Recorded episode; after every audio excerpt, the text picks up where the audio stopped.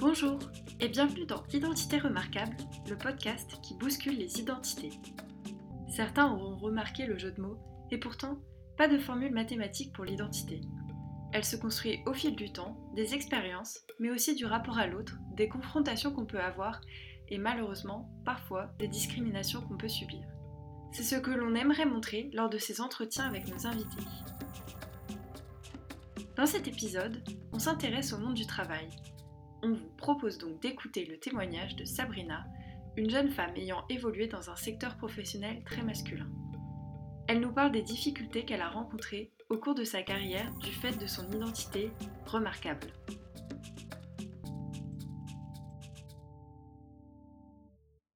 Bonjour à tous, on se retrouve aujourd'hui pour le deuxième épisode euh, d'Identité remarquable, dans lequel on aborde le sujet du milieu professionnel. Et donc pour aborder ce thème, on va accueillir un nouvel invité, donc Sabrina. Bonjour Sabrina. Bonjour, bonjour à tous. Merci d'avoir accepté de témoigner aujourd'hui. Ben, je vous en prie. Et donc pour commencer, est-ce que tu pourrais te présenter? Alors je m'appelle Sabrina, donc euh, je suis ingénieure euh, chimiste de formation. Et actuellement, je suis en congé parental. J'ai deux petites filles. Ma première question, ce serait euh, à propos de ton parcours académique. Qu'est-ce que tu, peux, tu pourrais nous raconter un petit peu ton, ton parcours et qu'est-ce qui t'a mené à euh, devenir euh, ingénieur? Bien sûr. Alors, moi, j'ai un profil scientifique. donc, après le bac, le bac S, j'ai fait une école d'ingénieur. D'accord. donc, en chimie, plus précisément.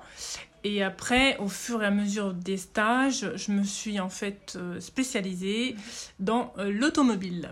Alors une question un petit peu personnelle, mais qui est reliée du coup à, ton parcours. Donc est-ce que toi, tu t'identifies à une ou plusieurs minorités? Et euh, si oui, lesquelles? Alors ouais, donc, donc moi je suis donc une femme mhm. d'origine maghrébine ayant évolué dans un milieu majoritairement masculin. D'accord. Et du coup, euh, donc du fait de cette identité, donc une femme d'origine maghrébine, est-ce que euh, pendant, enfin durant tes expériences professionnelles, est-ce que tu as subi euh, ou tu as dû faire face à des discriminations? La réponse est oui, malheureusement. Alors là, donc il y a deux critères. Donc moi, je suis une femme mhm. d'origine maghrébine. J'ai subi effectivement des discriminations, mais relatives au fait que je sois plutôt une femme. Mhm que euh, par rapport à mes origines. C'est plus ça en fait qui, euh, qui a pris le, le, devant. D'accord. Du coup, concrètement, ça se traduisait comment en fait ces, ces discriminations? Comme je vous l'ai dit précédemment, donc euh, moi j'ai évolué dans un milieu masculin, donc mhm. mais vraiment majoritairement masculin, on va dire peut-être à 90%. Pour mieux comprendre, sans citer de marque ni rien, j'ai travaillé donc pendant plusieurs années au sein d'un constructeur automobile français. Mhm je crois que c'est le premier d'ailleurs. Et donc, euh, comment euh, je suis rentrée dans ce milieu-là et comment j'ai fait carrière euh, dans cette société? donc, avec les stages, mhm. surtout pendant ma dernière année, donc je l'ai faite en alternance mhm. avec cette société-là. Et à l'issue de cette alternance, donc ce groupe automobile t'a embauché Exactement. Et à partir de ce moment-là, donc est-ce que dès, dès, le début, en fait, tu as dû, euh, tu as subi ou tu as fait face à des discriminations Alors, en tant que stagiaire, euh, pas forcément, parce que voilà, on a toujours la casquette euh, étudiant, voilà, sympa, voilà, un peu flexible, etc. Donc, on le ressent pas forcément. Mhm. Après, donc j'étais embauchée en tant qu'ingénieur d'études, donc là j'avais en charge quelques petits projets, etc. pour démarrer. Et après, ben, ça marchait plutôt bien. voilà, j'avais quand même, je fournissais quand même un travail et je répondais aux objectifs. Mhm. Et du coup, euh, ben, j'ai évolué. Donc, je suis devenue chef de projet avec des projets plus euh, importants euh, pour enfin prendre la responsabilité du service. Donc là, je suis passée responsable de service avec tout le panel, le panel pardon, fournisseur, matière plastique, donc la chimie et ce sont les euh, fournisseurs euh, chimistes qu'on connaît à l'international, mais vraiment tous. Voilà, donc à partir de là, c'est pas tant hein, par rapport aux, externes, hein, c'est plus en interne que là, les discriminations ont commencé. Après, il y a des degrés. Mhm. Euh, en fait, il faut vraiment euh, bien analyser. Hein. On peut pas dire oui, j'ai été discriminée, etc. Parce que dans la tête de ces gens-là, des gens qui discriminent, euh, c'est vraiment une stratégie Mhm. et c'est progressif. Et en fait, on s'en rend pas compte quand on est les, les pieds dedans, quand on a la tête dans le guidon, comme on dit. et du coup, en fait, voilà, ça, euh, ça arrive euh, vraiment progressivement et on s'en doute vraiment pas. Ouais. Parce qu'on est là, en train de, voilà, on travaille, on fournit le boulot, on aime ce qu'on fait, etc. Mhm. C'est super, etc. Et puis ça peut commencer, euh, enfin, je rentre dans le, dans le sujet, hein, voilà. Donc ça commence par des compliments. Alors euh, voilà, on est, on est une nana. euh, bon, c'est toujours agréable d'avoir euh, des, des petits compliments comme ça, un peu, voilà, peut-être pas tous les jours, mais de temps en temps. Et puis après, ça devient insistant. Mhm. Et puis ça devient un petit peu lourd. Ouais. Et puis ça n'arrête pas. Mhm. Alors, euh, donc là, c'est plus le verbal, mais il y a aussi le comportemental. hein, euh, on peut avoir, euh, voilà, euh, subir des regards insistants sur euh, voilà, des parties de son corps, euh, ou même par exemple quand, enfin moi j'étais très tailleur, tailleur jupe, etc. Et puis hein, j'ai fini par mettre que des tailleurs pantalons. Mhm. C'est dommage, hein, mais bon, c'est comme ça. On s'en rend pas compte, mais au final, notre comportement change également Ouais. parce qu'on a envie de se protéger. Mais on n'arrive pas à verbaliser en disant Oh, c'est bon, arrête, euh, oh, tu vas trop loin. Enfin, voilà, c'est comme ça. Parfois, on peut être un peu pris de court, c'est-à-dire qu'on on arrive au bureau le matin, on- ou alors on est en pleine réunion, et en puis on pleine réunion, exactement. En pleine réunion. Alors, ce qui, moi, ce qui m'a, avec du recul, ce qui m'a frappé, c'est que, en fait, on met complètement de côté ce que tu dis par rapport au travail, par rapport à ce que tu es en train de présenter, par exemple, à ton support PowerPoint, etc. Et on va te, on va te regarder. On va te regarder, on va regarder ton corps. Donc voilà. Après, donc voilà, ça, ça se passe comme ça. Et il y a différents types de réactions. C'est-à-dire que les, les nanas, alors il y a des nanas qui malheureusement cèdent. Mm. Voilà, donc après, elles, elles sont catégorisées et puis ça s'arrête pas pour elles. Il y a celles qui ne cèdent pas.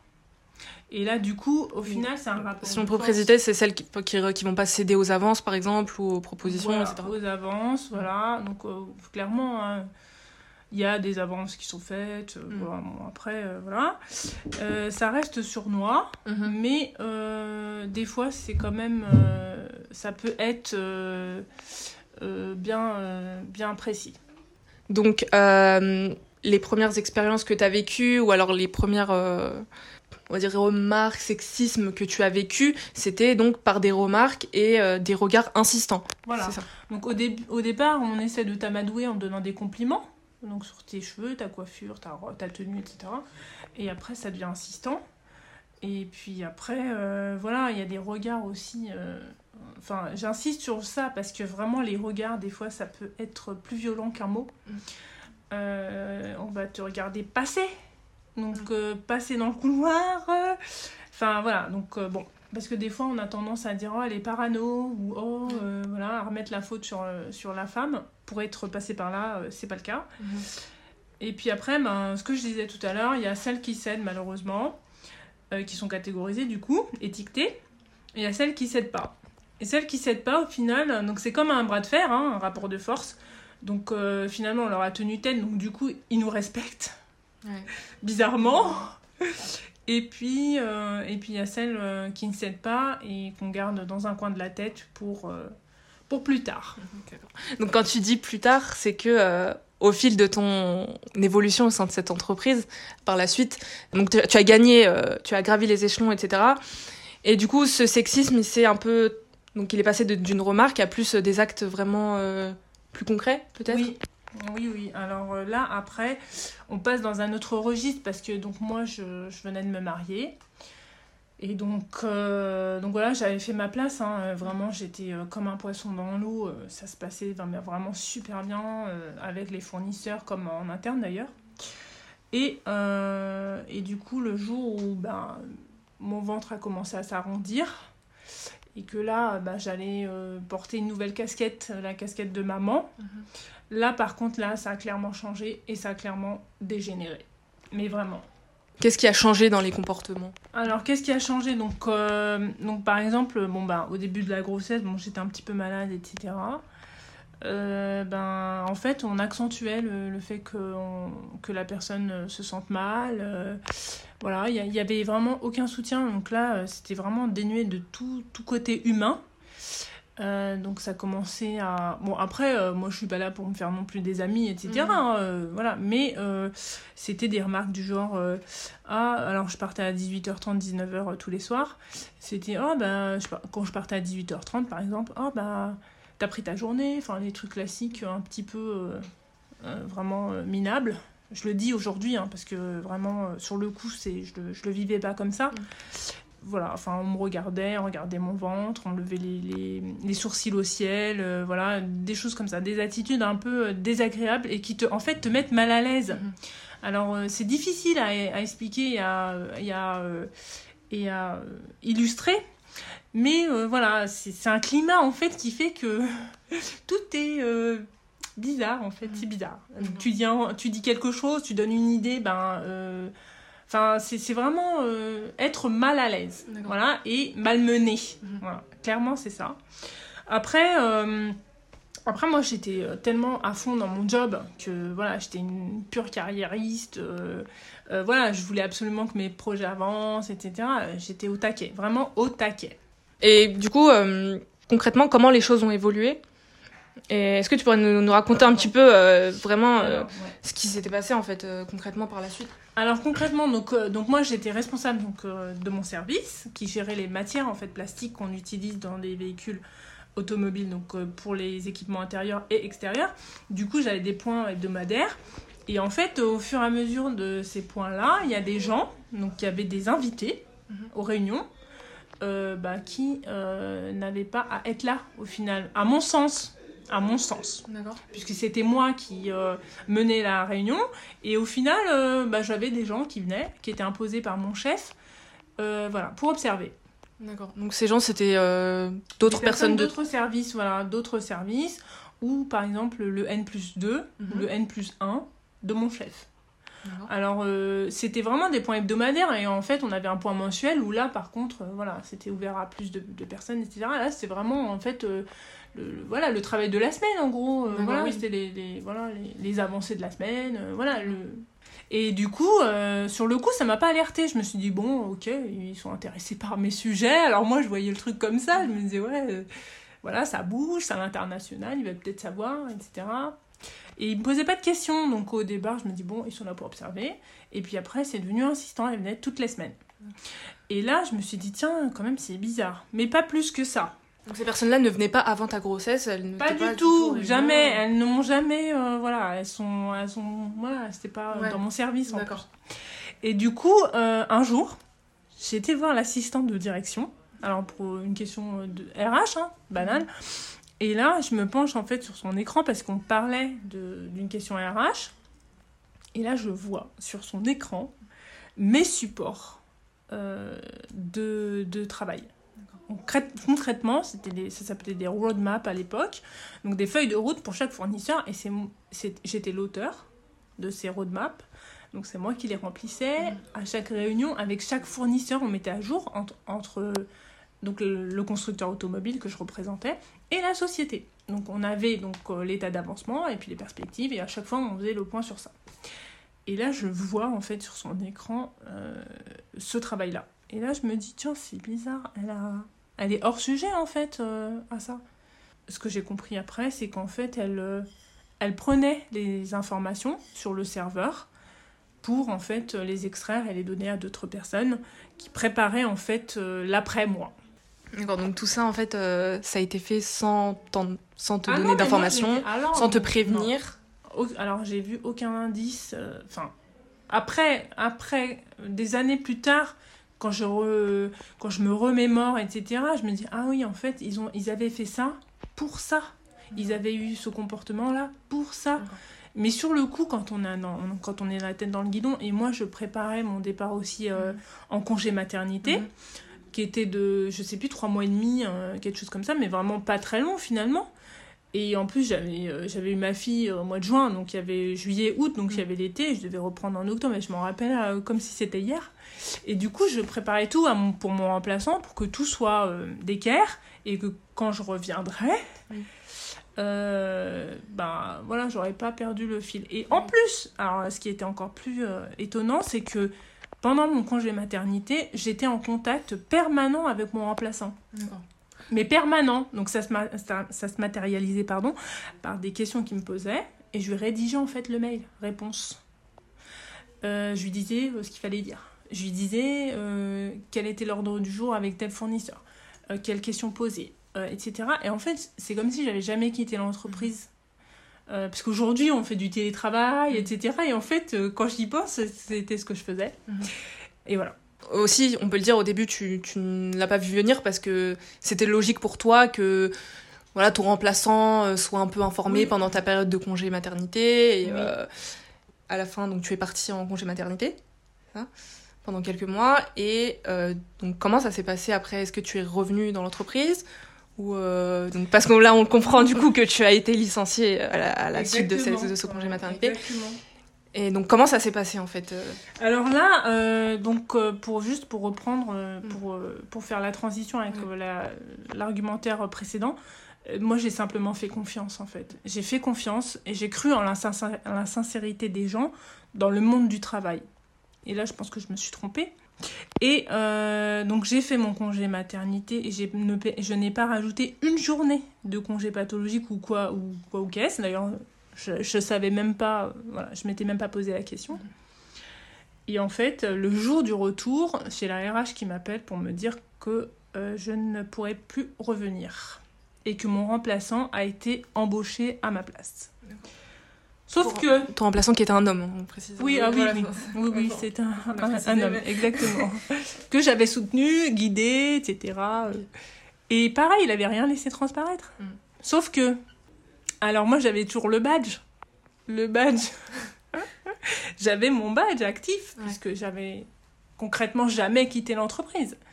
J'étais en congé maternité et on a le droit. Et donc, du coup, bah, ce que j'ai fait, c'est que je me suis pointée Euh, dans l'entreprise avec mon badge. Et je suis rentrée. Et donc j'ai badgé, j'ai passé le, le, portique de sécurité, enfin les portiques de sécurité, parce mhm. puisqu'il y en a plusieurs. Et je me suis assise euh, au bureau de mon chef. Qui était pas dans son bureau. Aujourd'hui, je rigole, mais, euh, mais sur, le coup, sur le coup, vraiment, j'étais émue et mhm. vraiment. voilà, bon, c'est passé maintenant. Mhm.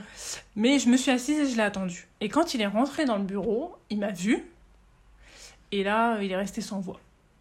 Donc du coup, bah, je lui ai demandé des explications. Eh bien, je n'ai pas eu d'explication concrète. Euh, je n'ai eu aucune, euh, aucune euh, excuse. Rien du tout. Mais vraiment rien du tout. C'était un échange dénué de tout contenu. Et là, là j'ai pris une, une claque dans le visage, en fait. Et là, je me suis dit, ah non, ok. Et là, en fait, voilà, tout s'écroule. Enfin, bon, un peu, voilà, émotionnellement et tout. Bon, c'est voilà, c'est pas facile à, accepter. Donc, c'est pas facile à vivre, mais encore moins à accepter. Il faut du temps. Mais c'est comme ça. Et du coup, après, euh, bah, j'ai ramassé mes affaires mm. qui étaient à mon bureau et dans mon armoire. Et, et je suis partie. Et je suis partie. Après, après j'ai reçu le mail, voilà, désactivation du badge, tout le, tout le, toute l'administratif, on va dire, RH. Voilà. Donc, sachant qu'il n'y avait rien qui justifiait euh, ce licenciement? Donc, euh, Alors non, j'ai eu un licenciement pour faute, je sais même plus, pour mhm. faute, euh, je m'en rappelle plus, faute, je sais plus, réelle et sérieuse, enfin bref, je m'en rappelle plus. Alors bon, après émotionnellement, bah, c'est les montagnes russes, hein, voilà. Et là, je me suis dit.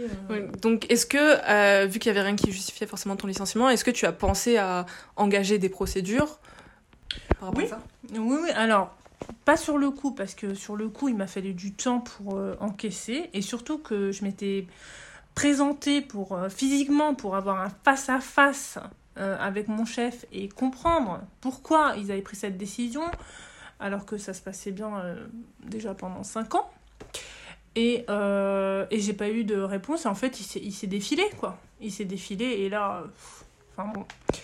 Voilà, du coup, ben, je suis repartie. Donc là, j'ai fait une dépression. Euh, j'avais ma fille, bon voilà. Et, euh, et puis, ben, j'ai réfléchi et je me suis dit, bon, qu'est-ce qu'on peut faire? Voilà, est-ce que je peux me battre? Est-ce que, voilà, quels sont mes outils? Donc j'ai contacté le syndicat. donc ils sont très forts, hein, les syndicats automobiles, etc. Donc c'était la CFDT.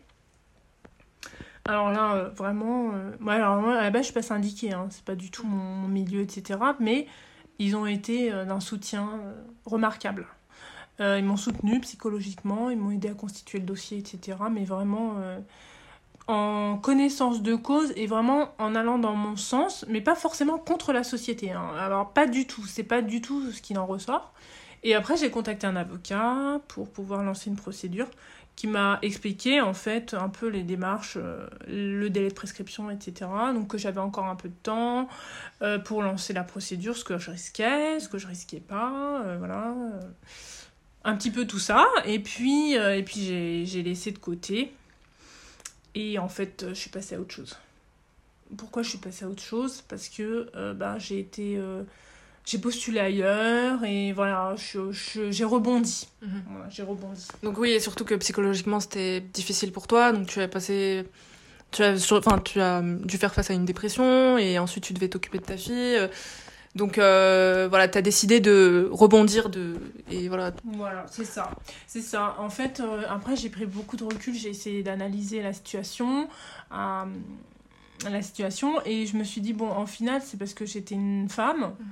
Mhm. donc ils ont essayé plein de choses, hein, voilà, des choses parce qu'on est une femme.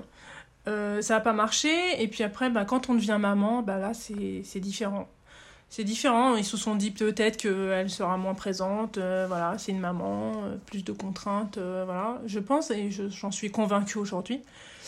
donc voilà, du coup, je me suis dit, bon, ben, une page se tourne. Et on rebondit. J'étais. voilà, je suis sûre de mes compétences, je suis sûre de mon expérience, j'ai une formation solide, etc. Bon. Et du coup, j'ai postulé ailleurs. Et donc, dans, dans ton expérience d'après, donc où tu as postulé, l'entreprise euh, où tu as postulé par la suite, euh, comment ça s'est passé? Est-ce que tu avais des appréhensions par rapport à ça? Et comment tu as fait. Comment tu as géré en fait l'expérience d'après quoi? Voilà, alors ça c'est très intéressant, enfin je, je suppose, hein, mais euh, enfin pour ma part je vois ça de cette manière-là. donc en fait moi j'ai été dans l'automobile civile, hein, donc c'est ce qu'on connaît tous, mm. et du coup j'ai postulé en fait au niveau automobile mais militaire. Pareil, hein, c'est une société ah, euh, leader euh, voilà, dans, dans, son domaine. Et là, je me suis dit, bon, euh, j'avais dit à la petite et tout. Bon, je me suis dit, écoute, tu vas faire l'entretien et bah, tu mets carte sur table. Et du coup, j'ai fait l'entretien. Et, et, là, je me suis dit, bon, ben, je, tente le tout pour le tout. Et là, je leur dis, voilà, moi, je suis une jeune maman, j'ai un enfant de tel âge. Euh, donc, euh, il y aura forcément des, des, contraintes. Euh, je ferai tout pour que ça n'arrive pas, mais il se peut que. Et c'était deux, mais, deux hommes hein, en face de moi, même trois. Il y en a un qui est parti à un moment, ils étaient deux quand j'ai dit ça. Et puis, ben, ils se sont regardés. Bon, je me suis dit, bon, c'est mort, ils prendront pas. et au vu de ce que j'avais vécu, et au final, ben, ils, ont, ils ont retenu ma candidature. Et là, je suis repartie je suis repartie vraiment avec une équipe euh, euh, super, euh, humaine, malgré le, domaine hein, d'activité, c'est toujours d'ailleurs le militaire, mais voilà, respectueux d'une vie de famille, de la possibilité de travailler et d'avoir une vie de famille. et là, vraiment, ils m'ont ils ont, ils aidé, mais indirectement, parce que je leur ai pas non plus raconté ce volet-là de mon expérience, mais indirectement, ils m'ont aidé à me construire. À me reconstruire. D'accord. Et donc, tu as eu un deuxième, on peut le dire, je pense que tu as eu un deuxième enfant euh, durant cette expérience. Exactement. Et, ça s'est super bien passé. D'accord. Pareil, bon, après, moi, je suis pas une adepte hein, des arrêts maladie, euh, des machins, euh, des congés, enfin voilà. Mais pareil, j'ai eu ma deuxième fille. Bon, le congé maternité, je crois, je me souviens, ouais, je crois un peu plus long, mais j'ai respecté vraiment euh, les consignes et euh, je suis retournée à mon poste, euh, à ma place, à mon bureau, avec mes affaires. J'avais été remplacée par un, homme aussi qui m'a laissé ma place, qui m'a relaissé ma place. Et, et, voilà. Franchement, heureusement que j'ai vécu ça, mmh. parce que je ne suis pas restée sur une note négative, même si, voilà, bon c'est pas dans mon tempérament, mais euh, voilà. Et ça m'a euh, conforté euh, par rapport au monde du travail. D'accord. Et donc moi j'aimerais qu'on on aborde aussi un peu un, un, un sujet un peu sous-jacent, c'est-à-dire la sensibilisation vis-à-vis de ce genre de, d'expérience qu'on peut vivre en tant que femme. Est-ce que toi, pendant tes études, tu avais été sensibilisée à ça? Est-ce que tu avais été préparée à vivre ce genre de choses? Est-ce qu'on t'avait dit, euh, voilà, il faut faire attention, ça peut arriver Et euh, voilà, quels sont les moyens de se défendre? Est-ce que tu avais euh, des éléments, en fait, avant de commencer tes expériences professionnelles qui auraient pu t'aider à te défendre à vivre, à vivre Alors, alors euh, pas du tout. Et euh, je pense et j'estime que c'est un manquement. Euh, pourquoi? Parce que on est formé sur plein de choses. hein. Bon, après, ça c'est indéniable. hein. Mais c'est vrai que ce volet-là, alors je sais pas si c'est par crainte, par tabou, je sais pas. Je, je, je comprends pas. C'est vrai que moi, pendant ma formation, non, je n'ai jamais, jamais euh, eu de, de, enfin, de, d'informations, même d'exemples ou, ou, euh, ou de choses qui pourraient me, qui m'auraient aidé euh, ou même me préparer psychologiquement. Donc, non, c'est un manquement et je pense qu'il faut y remédier. D'accord. Mm. Je pense Donc, Donc, quels seraient selon toi les moyens qui pourraient nous aider à améliorer et à éviter ce genre. Enfin, éviter aux femmes de vivre ce genre de situation Oui, ou, à être mieux, mieux préparé au final. C'est vrai que, bon, c'est pas, c'est peut-être pas une généralité, mais ça existe. Et ça, il faut le, il faut le savoir. Donc, dans les cursus, enfin, dans celui que j'ai fait, donc, euh, c'était complètement transparent. hein. Euh, donc, moi, je pense que, voilà, il peut y avoir, par exemple, des interventions, des intervenants, euh, des témoignages. qu'on peut choisir après au niveau des degrés. Moi j'aime bien parler des degrés, voilà, de la dimension. Et puis, ben, faire des petites interventions, mais même dès le collège, hein, pourquoi Ouais. pas Dès le collège, euh, enfin, on parle bien de certains sujets au collège, hein, Mm. euh, pourquoi pas celui-ci, ou même au lycée, et puis à la fac, euh, je pense que ça devrait être plutôt, euh, plutôt fluide, et puis euh, voilà. Après, euh, choisir des témoignages, c'est des phra- c'est toujours des, des situations concrètes. Donc après, euh, faire une théorie sur ça, euh, je suis pas sûre que ce soit parlant, enfin, Oui. pour les étudiants. Euh, donc plutôt de la pratique en fait. donc, autour d'ateliers euh, qui sensibiliseraient à ce genre de situation. Et est-ce que tu aurais des conseils à donner à une femme qui, qui vivrait euh, cette situation? Oui, alors juste pour faire une petite transition avec la question précédente, c'est vrai que moi j'ai deux filles aujourd'hui et clairement je les prépare à ça. Elles sont encore petites mais elles sont en âge de comprendre certaines choses et donc euh, je les inscris dans mon éducation. Après, euh, les conseils. Alors déjà, être à fond dans son boulot, ça c'est sûr, c'est voilà. Donc ça c'est c'est le premier point. Et le conseil que j'aurais à donner, c'est de ne pas faire confiance. Euh, Enfin, de faire confiance, mais toujours avec une petite méfiance être sincère et de s'entourer de personnes qui le sont, ou du moins celles qui ne le sont pas, euh, bah, de savoir en fait euh, à qui on a affaire et d'adapter en fait son comportement aux différents profils en fait qu'on a en face de nous. Euh, c'est vrai que ça paraît comme ça un peu, un peu peut-être léger, je sais pas, mais la confiance, c'est important. Parce qu'en fait, en, en ayant une petit, un petit côté méfiant, finalement, on peut peut-être identifier certains indices.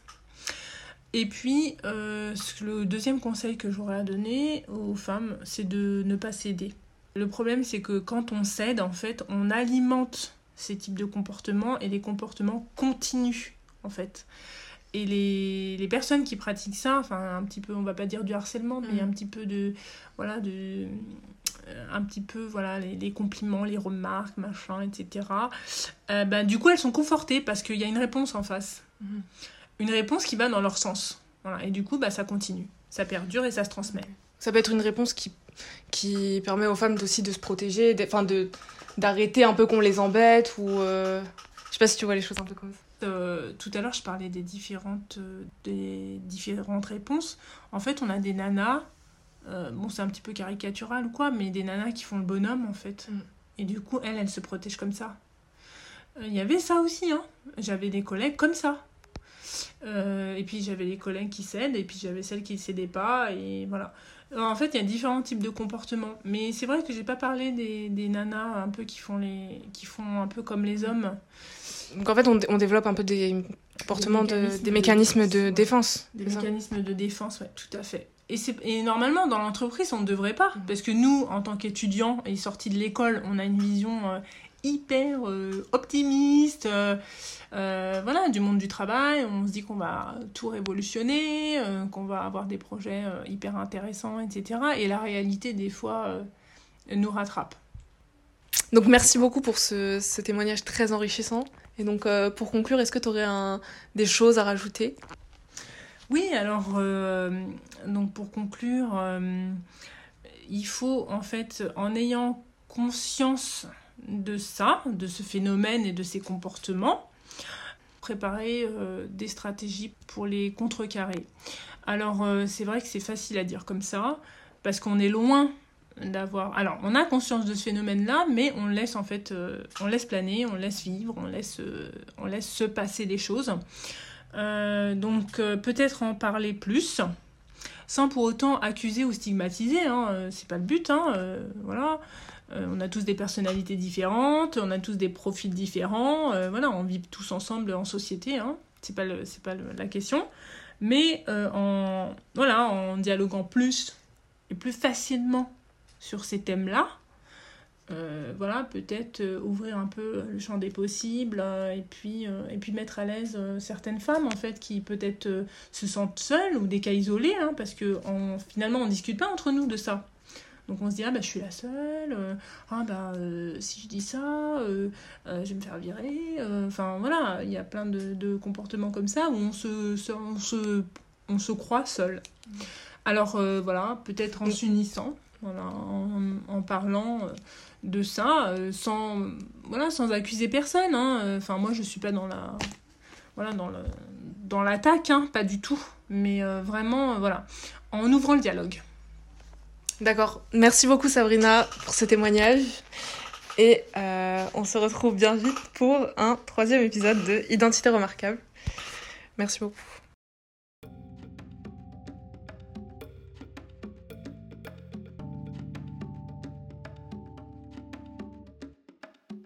Un grand merci à notre invitée du jour, Sabrina, et à Val Ala pour la musique du générique.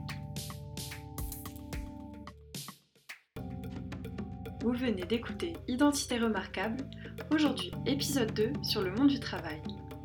Écriture, entretien, prise de son et mixage, Agathe Volquin, Hakim Ismail, Ella Belouli et Laïs Foy. Merci pour votre écoute et à bientôt